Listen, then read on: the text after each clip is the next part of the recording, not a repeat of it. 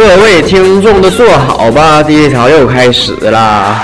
那么现在不管是茶余饭后啊，还是走大街上啊，这个整个气氛都都告诉我们一件事儿，就是马上就要过年了。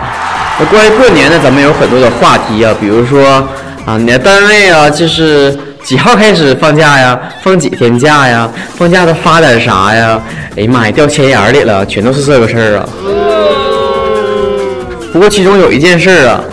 是咱们过年期间一件大事儿，那就是购买年货了。那咱们中国人的几千年的传统呢，都是把这个农历新年当成一年当中最重要的一个节点去过。那随着咱们生活水平的这个提高啊，好像说没有像以前那么期盼着过年了哈。以前觉得这一年呢当中啊，就过年能吃点好的，能见点油星，能吃点肉是吧？现在成天吃这玩意儿，看都腻了。你说吃点啥呀？以前一到过节，啥玩意儿都往家里划了呀，现在也没啥感觉了。反正平时也成天买东西，是不？为啥说东北这嘎达年味儿更浓呢？就是因为呀，东北在清朝的两三百年的这个历史当中啊，都是那个很多民族的人共同生活的，这个民族融合进一步加强。所以说呀，咱们能感受到啊，来自不同民族的不同习俗。这个东北味儿啊，尝起来就有些特殊了。那我们能尝到很多很多的味道啊。今天第一条就陪你捋一捋，在东北的这个年货大集上，你能看到什么给力的年货？首先必不可少的一点，那就是猪蹄儿。哎呀，虽然说猪脚面啥有啥吃的，第一条一直都不理解呀。但是每年这个年夜饭里面都少不了。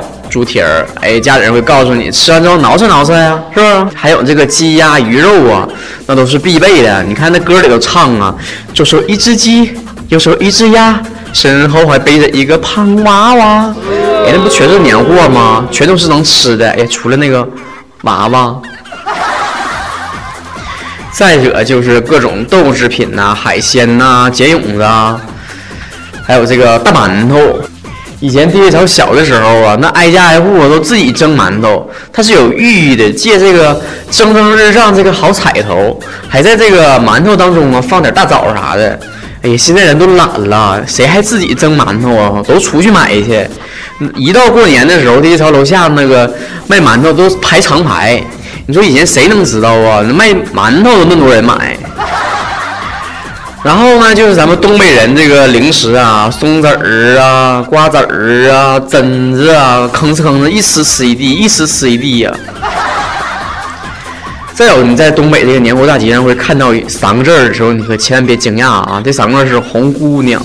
其实这个红姑娘啊，她不是姑娘，要不然怎说东北人豪放呢？还明码标价二十块钱，啥事儿整的呀？其实是红姑娘，哎，是一种食物，不知道是什么东西的，赶紧上网搜一搜去，不要露出你们没有文化的破腚啊！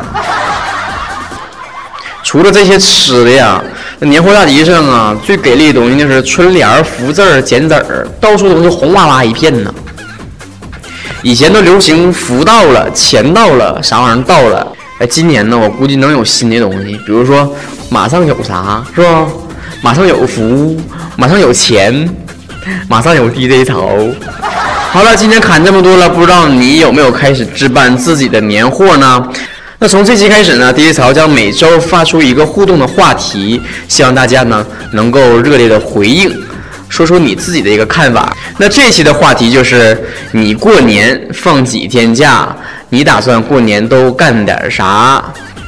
希望大家赶紧把自己的想法呢录成语音发给 DJ 曹，说不定下期节目当中就会出现你的声音了。咱们下一期再见。